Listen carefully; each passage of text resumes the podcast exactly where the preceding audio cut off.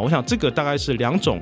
呃，不同的业者可以你互相可以做到的事情，一个是如果你要用隐私赚钱，要用隐私牟利，那就请找律师好好的聊一聊，你该怎么样设定你的法律关系。用隐私牟利，你就应该你就有责任保护好别人的隐私资料。那第二种，你没有手上没有那么多隐私资料的话，那你就先从把保护好你手上的这些资料开始。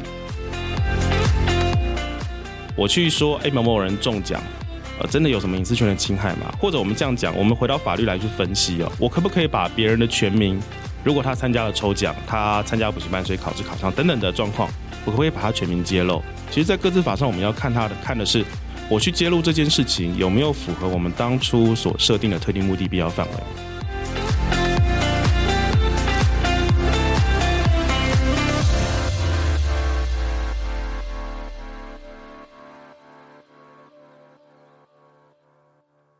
欢迎来到中小企业法律通。本系列主题由经济部中小企业处与法律白话文运动跨界合作。那很高兴今年法律白话文运动能够持续跟经济部中小企业处来协助继续制作这样子的一个主题。我们希望能够在这样子的节目中，可以协助大家来学习更多法律问题。那我们和去年一样，我们为了要减轻中小企业法律遵行负担，我们也希望可以提供大家更多更浅显易懂的相关法律知识。今天同样在这期节目中呢，我们就邀请到同样是中小企业荣誉律师，那来自易思科技法律事务所的肖佳杰肖律师。我们今天在聊聊一个很重要的主题，是网络行销。与个人资料保护法，我们欢迎肖律师。嗨，大家好，我是萧佳杰律师。哎，肖律师，我想网络行销这个主题已经是一个老生常谈的话题。那其实我觉得，不管是不是中小企业、大企业，甚至是很多个人型的卖家，或者是有的时候可能我们听众有些可能，譬如甚至是大学生，有时候发发问卷啊，嗯，自己进一些好玩的粉丝团啊，办办抽奖啊，其实都很容易涉入到跟各自有关的领域里面。所以我觉得跟各自有关的知识其实非常非常重要，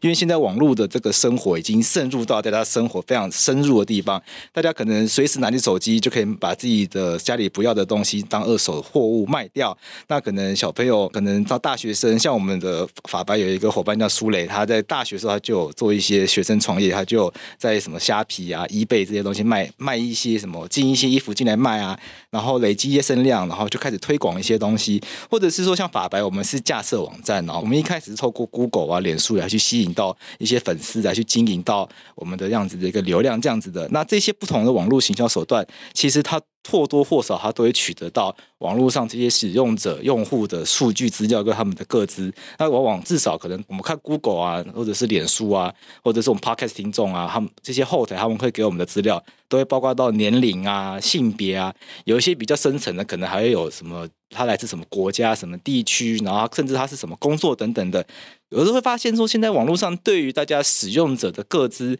分析的都非常非常细，所以。我想今天这一集我们就来跟大家好好聊聊看，说个人资料保护的重要性，然后以及大家如果在网络上面想要做相关的创业，或者制作大家在网络上做相关的活动，会有机会使用到人家各自的话，我们应该要来做哪一些事前的准备，才不会在未来发生争议。那我想，像肖律师，我我们两位都是律师嘛，我们在网络上面其实也常常会去注册各种网站的会员，大家也是会有共同经验，是在注册网站会员的时候，都会要点一个。我同意，譬如说什么隐私权声明，然后或者什么网站使用须知。是，那我想我们就我们就直接讲实话好了。萧律师，你跟我，我们我们会把那东西看完吗？我基本上都没看。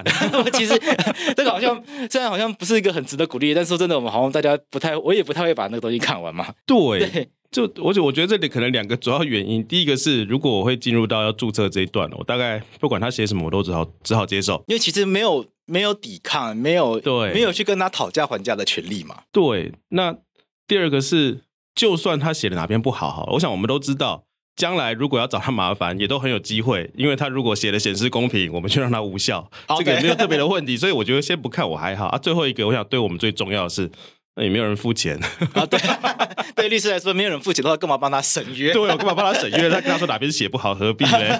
帮他做白工。对啊。那我想，如果对律师来说，读这些声明都觉得很麻烦的话，那为什么这些网站要做这些隐私权声明？那反过来问好了。那为什么这些网站他在注册会员的时候，他写乐乐等这些很长的法律文件？大家也都心知肚明，这都没人看，然后大家都直接按确认。那到底为什么这些网站他要做这些事情？他图的是什么？呃，我想他做这个事情，其实他在法律上有很重要的意义啊。对，至少对这些业者来说，它有很重要的意义。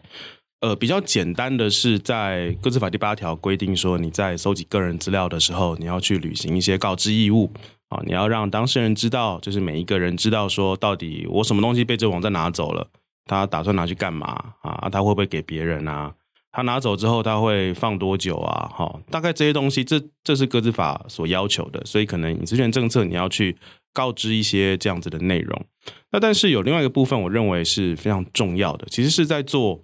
呃，对一般人可能不会想到，其实我觉得这是在做法律关系的设定，哦，去设定今天这个不管他是基于什么样子的身份，这个浏览我们网站的人进来之后，他跟我们这个经营网站的人之间，我们会建立一个什么样子的法律关系？哦，因为今天任何人你会去搜集个人资料，你一定有一个目的，因为你没有目的，你不会搜集资料，你的目的可能是合法的啊，你可能是要做你要做行销推广，要做什么事情，不管可能是合法的。你可能这个目的呢，游走在灰色地带啊，你就是要这个跟他推销这个这个金各种奇怪的金融商品，甚至你的目的就是要把他的个资拿去转卖给诈骗集团好，你一定有一个目的在那边，不管你的目的是什么。那法律关系的重点就是要让你这个目的能够将来你拿到这个资料之后，这些资料可以被真正的合法的被用在你所希望的目的上啊，因为我们在个资法对于这个个人资料的规范。好，收集跟利用的规范其实就是绕着这个法律关系而来的。你因为什么样子的法律关系之下取得别人的个人资料啊？别人知不知道你打算把它用在哪些地方？哦，这个东西都是从使用的条款，然后从隐私权政策而来。啊，所以其实我知道有些企业可能使用的条款、隐私权政策也是复制贴上，反正没有人会看嘛。我复制贴上别人的，也不会有人知道，因为真的不会有人去看。好，但是这些东西如果将来很不幸的在争议发生的时候，可能就没有办法帮你建构出你所希望的、你原本期待的那个法律关系或环境。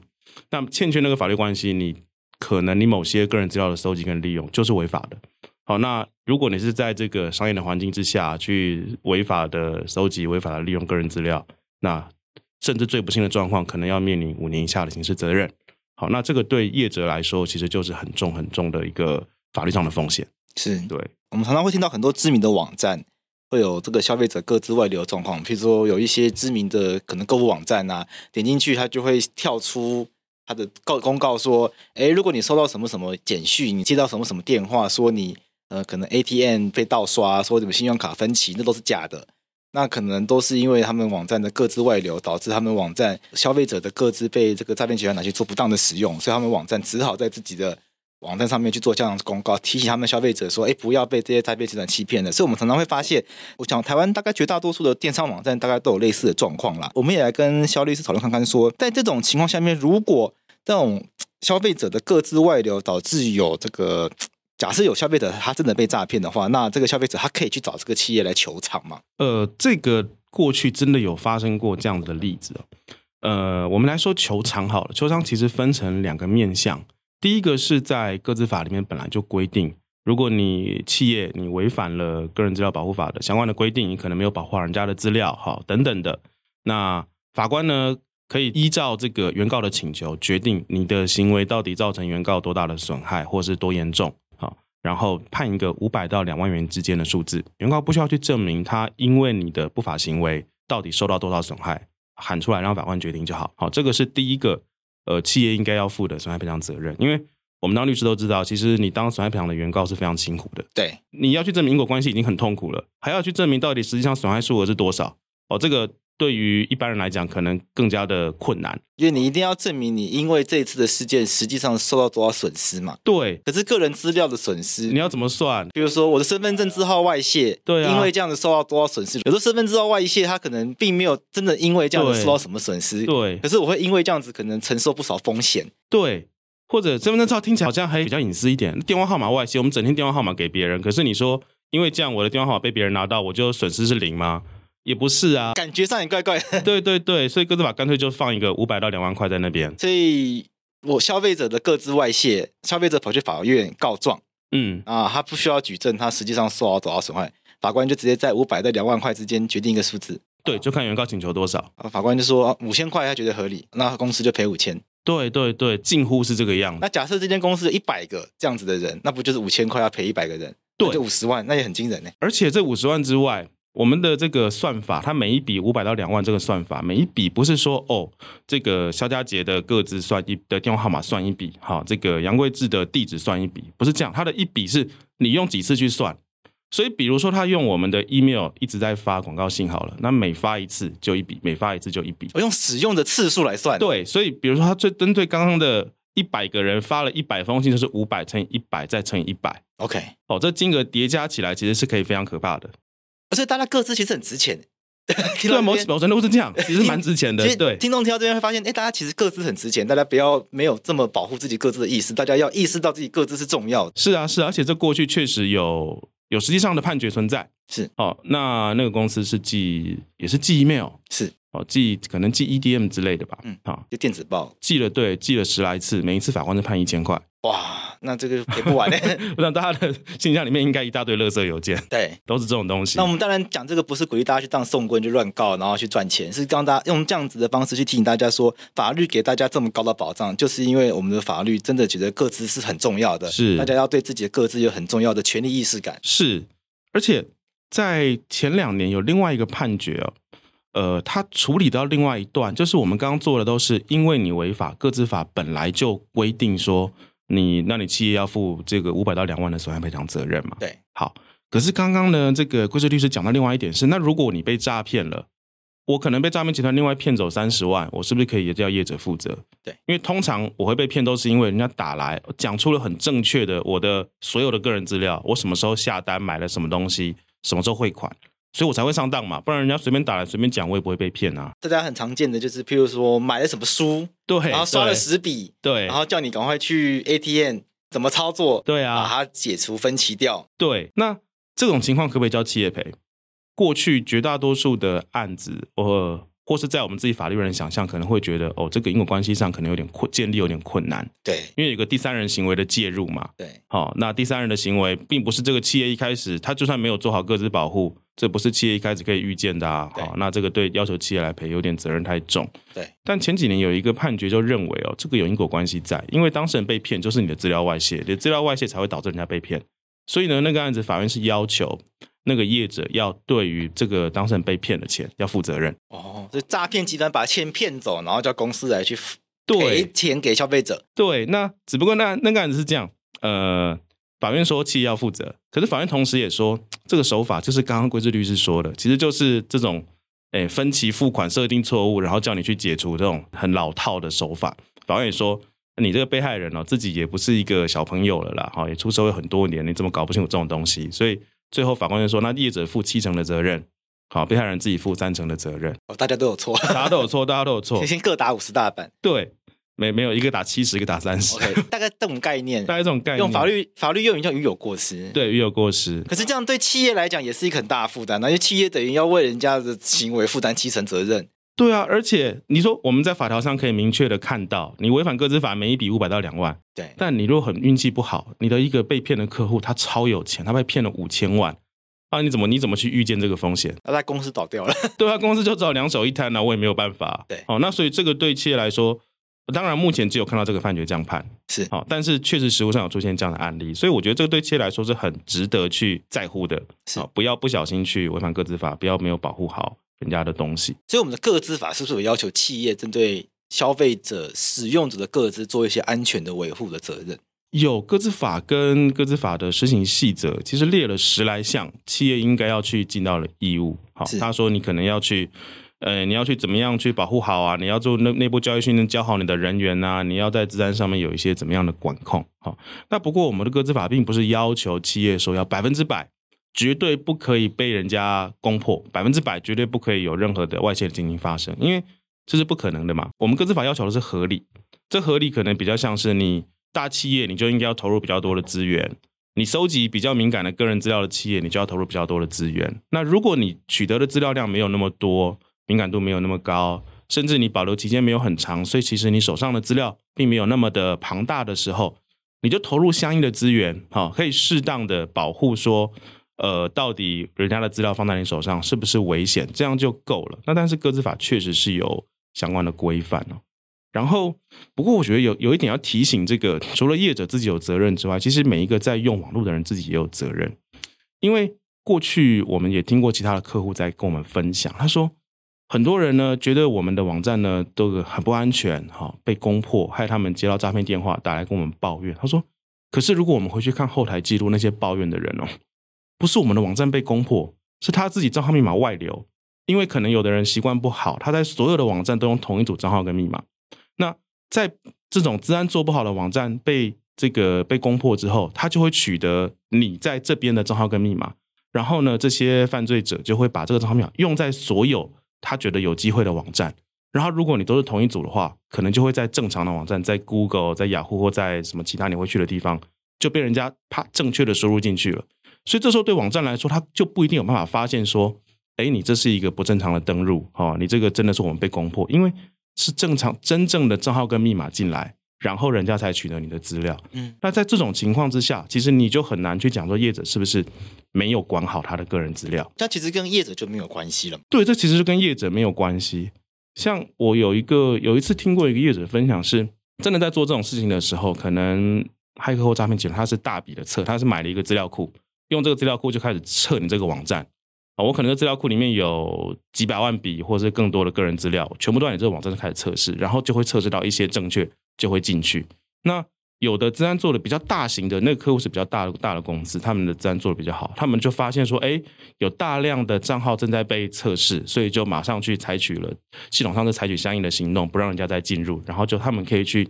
封锁了这个测试，然后去查出说哪些可能被人家测试成功有被入侵，好，然后去通知这些消费者。那可是不是每一个经营网站的公司都有这么好的治安的水准。那个资法也没有要求到大家都要做到这个水准，所以如果你自己账号跟密码没有管好，你在每个网站都用一样的话，那确实很可能被人家大量测试之后，你就通你的资料就外泄，而且你也没有办法来跟企业就责。这个我觉得是很值得大家自己要警惕、要注意的。所以消费者这边自己要在网络上面做消费，自己在网络上面要做活动的话，自己的自然意识也要有建立起来。对，对，那一个很基本的是，每一个网站注册的密码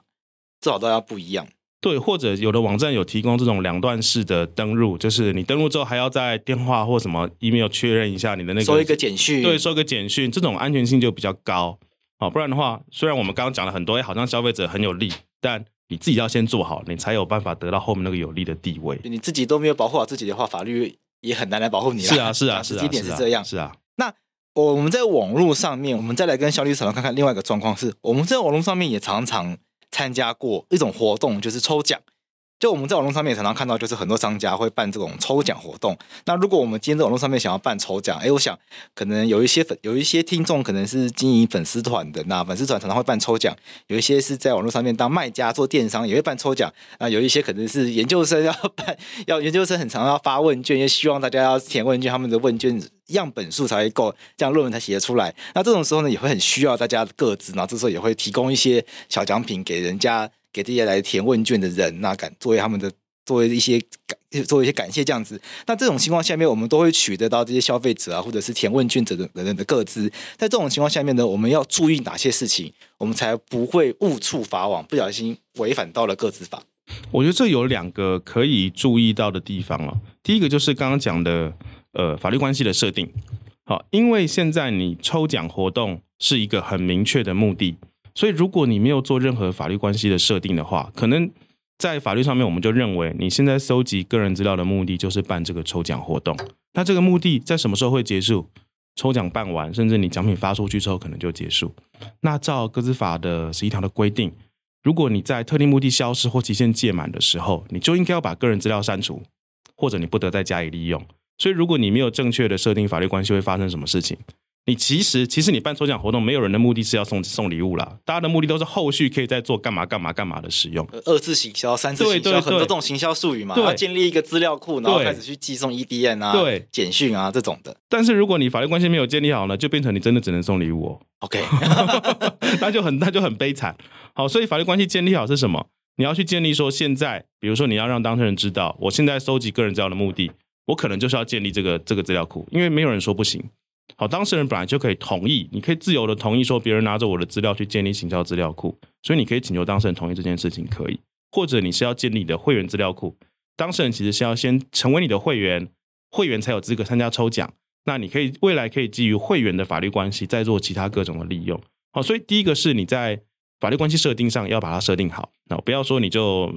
乱乱抄一个不知道哪里来的隐私权政策啊，或是那个告知的内容，然后没有设定好，变成你就只能送东西。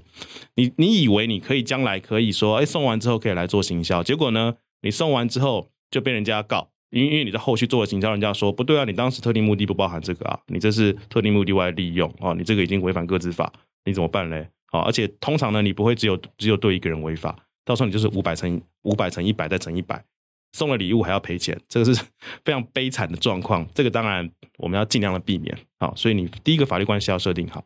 第二个就是法律关系设定好以外，你收集的资料的类别，你也要把它。尽量的限缩在最必要的那些项目哦，不要去收集太多跟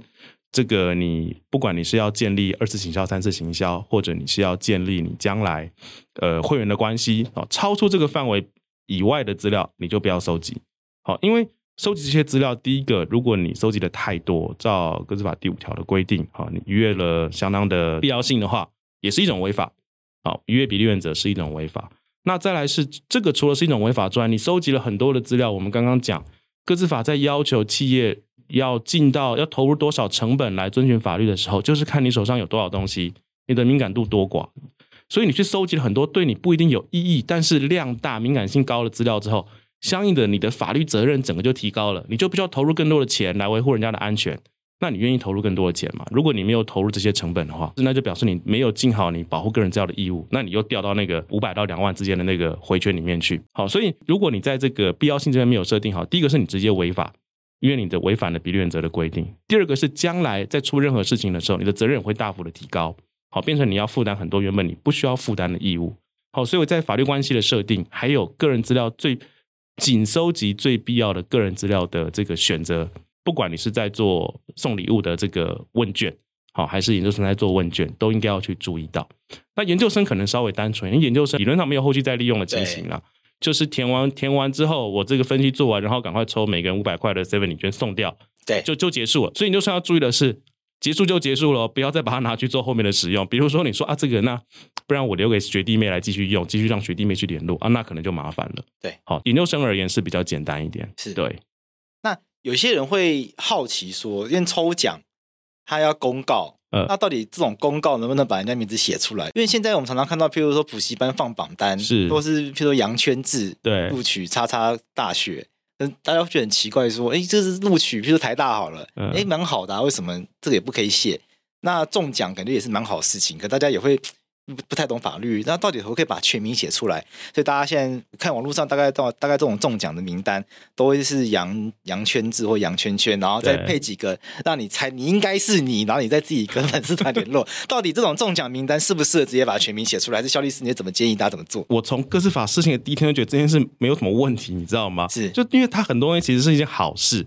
好，就是这个事情的本质上是一个隐私的保护嘛。那我去说，哎，某某人中奖。呃，真的有什么隐私权的侵害吗？或者我们这样讲，我们回到法律来去分析哦，我可不可以把别人的全名，如果他参加了抽奖，他参加补习班，所以考试考上等等的状况，我可不可以把他全名揭露？其实，在各自法上，我们要看他的，看的是我去揭露这件事情有没有符合我们当初所设定的特定目的必要范围。哦，那有没有？显然有。为什么？因为你在抽奖的场合，你的目的之一一定包括我要让大家知道哪些人中奖。那个是在特定目的必要范围内的，好，那可能这时候就开始争执，那必要或不必要？那我觉得这个，诶，或许有的人有不同意见啊，觉得要打个圈，就隐私保护会比较好，但我个人觉得还好。不过如果有业者觉得这样讲，律师这样讲，我还就很担心，因为律师没没有给我百分之百说这一定 OK，我一定不 OK 的话，我觉得有一个比较简单的做法是什么？那你就在你的隐私权政策里面加进去说。我会在到时候把你的全名揭露在什么地方，在在那个告诉大家你有中奖哦，直接在填问卷的时候告知。对，我就先告知完了。全名会被写出来。对，那如果正好你有看到，那就有看到。OK，因为一样，这个是咨询隐私权，咨询隐私权就是要让当事人有权利决定我要或不要。那我已经跟你讲了，所以你自己来决定要或不要。那你不能够在。告诉我你要之后，结果中奖了之后再反悔跟我说：“哎，你给我打圈圈，你你要你要把中间的名字给我换掉，不想让人家知道我运气这么好。”这个就变成是人家没有道理了。所以我想，这可能是一个对大家来说安全又简单的做法。那我想整理一下，就肖律师讲了一个很重要观念，就是个资法它很重要的观念就两个：第一个是使用人家个资要有明确的目的；你要告诉人家你今天跟人家拿个资来用在什么地方。所以你今天办抽奖，如果你没有跟人家说办抽奖拿个资，其实后面是要用来做行销的话，那很抱歉，你商家办抽奖取得的个资，真的就只能用来送礼物，后面不可以拿来行销，后面不可以拿来寄礼券，不可以拿来寄电子包，不可以拿来发这些行销简讯，这些都会变违法。是，那你这一次的抽奖取得这些个资，也不可以放在所谓的什么会员啊，或者什么潜在顾客名单，这些都可能会变成违法的行为。所以大家要明明确的告诉你的消费者。这次你参加抽奖，其实你的个资会被我用在后续的可能行销或者是所谓的研究用途等等的。是，那这个特定目的要明确的告诉消费者。那你的所收集的各自的项目也不能够超出你的这个特定目的的范围。如果今天是希望做行销用途的话，那也不能够做太多不必要的收集的项目。对，你很难想象，比如说今天是要做行销用途哦，你去问人家你结婚没有，几个小孩，身份证字号多少？这个听起来就跟行销没有什么关系，嗯，甚至你去问星座，问血呃血型稍微过头一点，你去问星座，问喜欢什么，诶，喜欢用什么产品，可能有点关联，因为你要做行销嘛。但是其他人家的家庭状况、学历可能就没有关系了。你去收集这个，可能就会提高你的风险。可是有些行销人员就会说，要要知道我的消费者的特性啊，可能是什么学历啊，有没有都是已婚未婚啊等等的。所以有的时候跟客户沟通的话，他们好像都会希望。知道很多消费者的特性，想要知道他们的，他们会叫消费者的样貌等等的。对，其实客户也常常会跟我们讲这个。那这个就回到刚刚的重点，那你就建立好你的法律关系。你想要收集这些东西，对不对？那你就去建立一个好的理由，为什么你必须要收集这些资料，你才能够达到你们法律关系所需要的目的。就像网拍业者为什么一定要收集你的姓名、跟地址还有电话？因为他要送货给你，他有一个非常正当的必要的理由。所以，如果你今天希望收集更多你觉得有需要的东西的话，那你就把你的法律关系建立好，让你们让你真的收集取得这些资料有那个必要性，有那个一定要非这么做不可的理由，那你就可以这么做。是。那我想，我们接下来再跟肖律师聊聊看一些案例，好，看肖律师能不能跟我分享过去有没有一些网络上面的状况，是一些电商可能在做社群广告投放，或者是在做一些网络上的可能一些网站设计的时候，因为收集过或者是使用个人资料发生的一些争议的案例，来跟我们的听众分享看看。其实我觉得最常看到的，大概都是还是在网络上，可能还是广告的问题，尤其常常会在 PPT 或在 Facebook 上面都会看到有人在抱怨说，哎，为什么我在 A 网站搜寻可能我最近觉得腰腰酸背痛，我想要买一个人体工学椅。我在 A 网站搜寻，为什么之后不管我在任何地方，我在上 PPT 的时候看到也是人体工学椅的广告，我在滑 Facebook 也是人体工学椅的广告，我去逛任何地方都是人体工学椅的广告。对，人就会觉得就会觉得很堵烂，会觉得那我的个子是不是外泄，或是谁是不是在偷窥我的电脑？对，哦，甚至我一开始看的网站是不是有问题？好，那这个我觉得可能是消费者会觉得最。有问题，而且你会最直觉的觉得受到打扰的一个的一种情境，会觉得蛮侵犯的。为什么我的这个搜寻的习惯，或者是我过去跟某一个网站的互动，会被其他网站知道？对啊，就是，哎，我们可以合理的接受的是，我在 Facebook 上面如果点了一个广告进去的话，之后 Facebook 都给我打这广告打好一阵子，我认了。对，甚至 Facebook，甚至 Instagram 也打这广告给我，我也认了，因为他们两个同一家公司。那你会觉得啊，为什么好像在其任何其他地方也都看到了？照样跟我打这广告，我们真的会觉得蛮受到侵犯的。我自己的经验是我有这几天去澎湖玩，嗯，就是查澎湖的饭店，然后可能上国外的网站，譬如说是我随便举例好，可能上比如《纽约时报》好了，就是它下面广告也是澎湖的饭店，《纽约时报》都有澎湖的饭店，我一开始觉得怎么会是这个样子，很奇怪。所以对我来说就是很特别，然后就很奇怪的一个感觉，这样子。对啊，其实这个你说不合法还是合法吗？不一定。好，因为现在其实网络上很多这种网络广告，它有广告联播网。哦，其实你在各个网站看到的那些广告，它只是一个虽然不同的网站，但他们都是框出一个框架给这种投放广告的公司。那所有的广告呢，可能都是同一家公司在做投放。哦，那这个，所以你当时可能，比如说你上过 Google，你在 Google 上面检索了这个东西，然后后续你在各个你在纽约时报，你在别的地方看到，你在 PDD 看到的广告，都是 Google 在做投放。好，那所以这个时候，因为都是 Google 在收集，Google 在利用，所以这件事情可能是合法的。好，那当然我们不能够保证你任何情况看到的都是这样子。那不过我想这个是我最直觉会想到，对消费者来说，你可能会，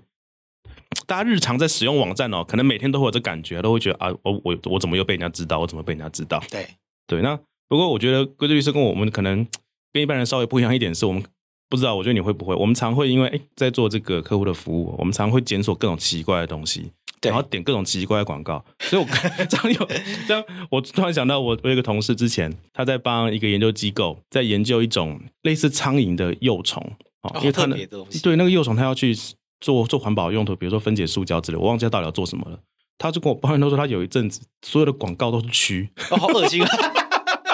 他演算法乱掉了，就开始看到一些可怕的东西。然后有这个，我有类似的经验，就演算法都开始跑掉，然后都开始跑一些奇怪的东西出来。对对，我觉得大家可能多少都有类似经验，比如电脑可能借朋友用，对，然后电脑回来就觉得，哎，有一阵子那电脑不像是自己的，对对，哎，怎么突然？譬如我是男生的，哎，怎么突然都是一些女性用品的广告？对对对对对，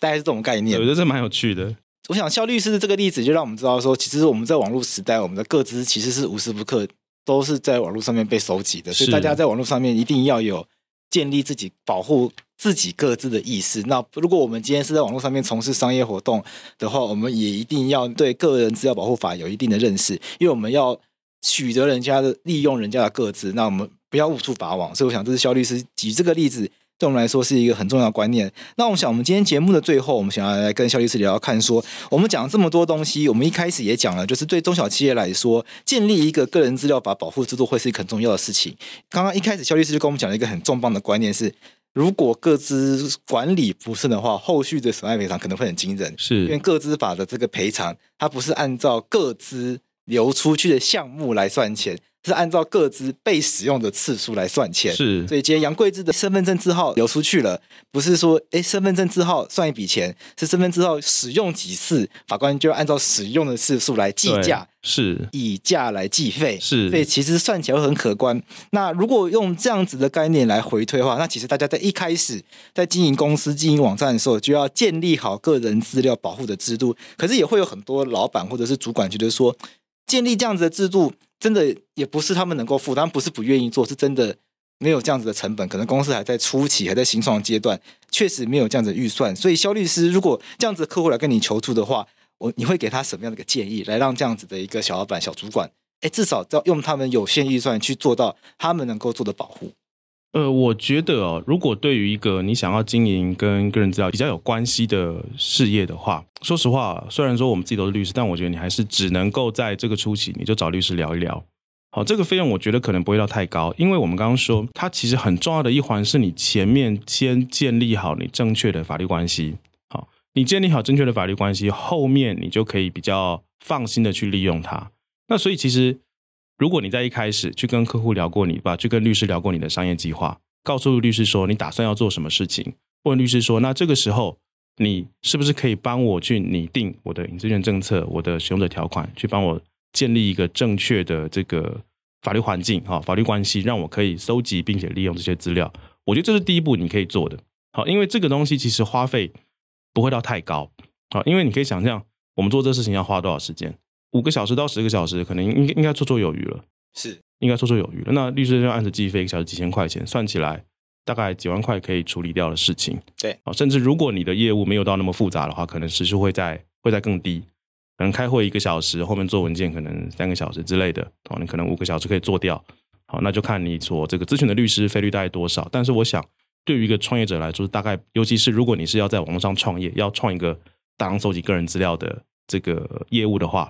这个钱我想成本并并不高，好，而且你有义务要做这个事情，嗯，因为你就是要取得别人的珍贵的隐私资料。如果是这种情形的话，当然没有特别的理由去说啊，这个我在刚创业要可不可以不要？因为你在用别人的东西呀，对，我觉得这是重要的，这是第一个。所以在法律面前不能够说啊，我没有钱，所以我不想做，我没有能力做。那法官不会跟你说啊，你没有能力做，所以你就不用负责任。我想这也不是一个负责任的人该讲的话。是因为你现在打算用别人的隐私赚钱，那你就要对别人的隐私负责。我想这个是最基本的负责任的这个道理，好，这第一个。那如果有的人说，可是我现在呢，呃，我其实不是要用隐私赚钱，只是我或多或少，哦，会取得一些别人的个人资料。比如说，我就是做一个 B to B 的公司，其实我取得的个人资料呢，大概最主要就是我自己公司的员工，还有一些我的客户的联络窗口。我说资料量可能真的不大，一些基本的电话、住址等等。对对对，甚至电话可能都是客户那边联络窗口的公司的电话，公司配给的 email。那我这边当然我会有员工资料会比较详细，员工可能就是新新转户。对对对对对，那这个时候你说，那我一定要找律师聊吗？好，这个时候当然可能因为你比较单纯，可能就不一定。好，这个时候你可能要做到的就是，那你就好好的把这些东西保护好。好，保护好可能包括第一个，你这个至少你的资料把它加个密吧，加个上个密码很简单吧？或者至少你存放这些档案的地方，把它弄个锁，把它钥匙用钥匙锁起来吧。我想这应该大家都做得到。或者至少这些资料你不要让它可以在公司里面乱窜。好，今天同样一份资料呢，明明就是公司的人事资料，HR 手上有就算了。好，你说其他业务单位也有，研发单位也有，所有人都可以拿得到，那这样显然你就没有好好保护人家的个人资料。对，好，我想这个大概是两种呃不同的业者可以你互相可以做到的事情。一个是如果你要用隐私赚钱，要用隐私牟利，那就请找律师好好的聊一聊，你该怎么样设定你的法律关系。用隐私牟利，你就应该你就有责任保护好别人的隐私资料。那第二种，你没有手上没有那么多隐私资料的话，那你就先从把保护好你手上的这些资料开始。好，这个东西你实体上你你上个锁并不困难，你做一个管理的权限分配并不困难，谁可以拿到这个，谁谁不可以拿到这个，这所有公司都一定有相应的权限的管理的机制。好，做这些并不困难。我想这个对业者来讲，大概是一个初步，你不用花费很大的这个成本，那就可以至少做到。呃，某程度有去管理别人的个人资料，而且降低你自己法律风险的工作。是，我想今天肖律师跟我们分享非常多跟个资法，然后跟个资保护很重要的法律观念。我想回过头来，最重要核心的精神就是，其实各自是近年来。发展非常重要的一个新兴的法律领域，因为它不管在国内还是国外，尤其在国外，其实已经发展到一个程度。是在世界各国，尤其是先进国家，大家都非常重视个人资料隐私这个领域，因为大家发现网络的在这个时代已经成为几乎已经快要成为基本人权了。是那如果我们再不去重视大家在网络上面的这些跟各自有关隐私的话，那大家以后基本上会毫无人权可言，因为等于大家各自在网络上随便流窜都没有法管理的话，那大家未来其实在网络上面很多的资料没有办法管理，那接下来。大家可能诈骗事件会不断的发生，我们也常常会听到各种各自滥用不断的新闻会不断的出现，所以大家是不断不断的去在意这样子的人各自的意识会不断不断的出现。那回过头来，台湾在近年来发展的各自意识也是越来越不断的茁壮，所以这也提醒我们中小企业主必须要在一开始企业发展的时候呢，需要来去意识到各自使用的问题。那我想肖律师最后给的建议非常的有用，包括到说。如果大家可以去试看看，说自己的商业模式，如果会接触到大量消费者的话，比较接近 B to C 模式的话，因为会接触到大量消费者，那就有机会收集到大量的个资，那就建议去咨询律师。呃，在企业发展初期的时候呢，就建立一套完善的取得各自的法律关系，用合法的方式去取得并管理好消费者的各自。如果自己的商业模式是比较接近 B to B 的话，那可能或许没有那么。大量收集到消费者各资的原因，那至少中公司内部的内控机制也是必须要建立起来。是，不管是电脑里面的加密，或者是公司实体文件的上锁、保险柜等等的，那这些该有的保护都还是要有。这样未来发生争议的时候呢，我们才能够去主张自己确实有做好自己应尽的责任。是。好，那我们今天很感谢肖家杰肖律师来跟我们分享个人资料保护法的相关法律知识。那我们同样也要跟大家来介绍一下，如果大家听完今天这期节目还有其他法律问题的话，大家可以上我们中小企业法律咨询网来提出你的问题。那如果大家遇到比较复杂的法律争议的话，那大家可以透过这个咨询服务网来预约，跟我们荣誉律师来进行一对一的免费法律咨询。那经济部中小企业处它也会每年统计常见的企业法律问题，并整理相关时事。作为系列主题，近期办理实体或线上经营法规推广相关活动的讲座，也会制作法规宣导手册。像跟今天这集有关的，就是一百一十一年度呢，有推出中小企业运用数位平台行销之经营法规攻略，欢迎大家下载来参考。那除此之外呢，大家如果有其他的企业经营相关问题的话，也欢迎拨打相关的服务电话，大家可以自己上网来查查看。那我们今天这集到这边喽，大家下次见，拜拜，拜拜。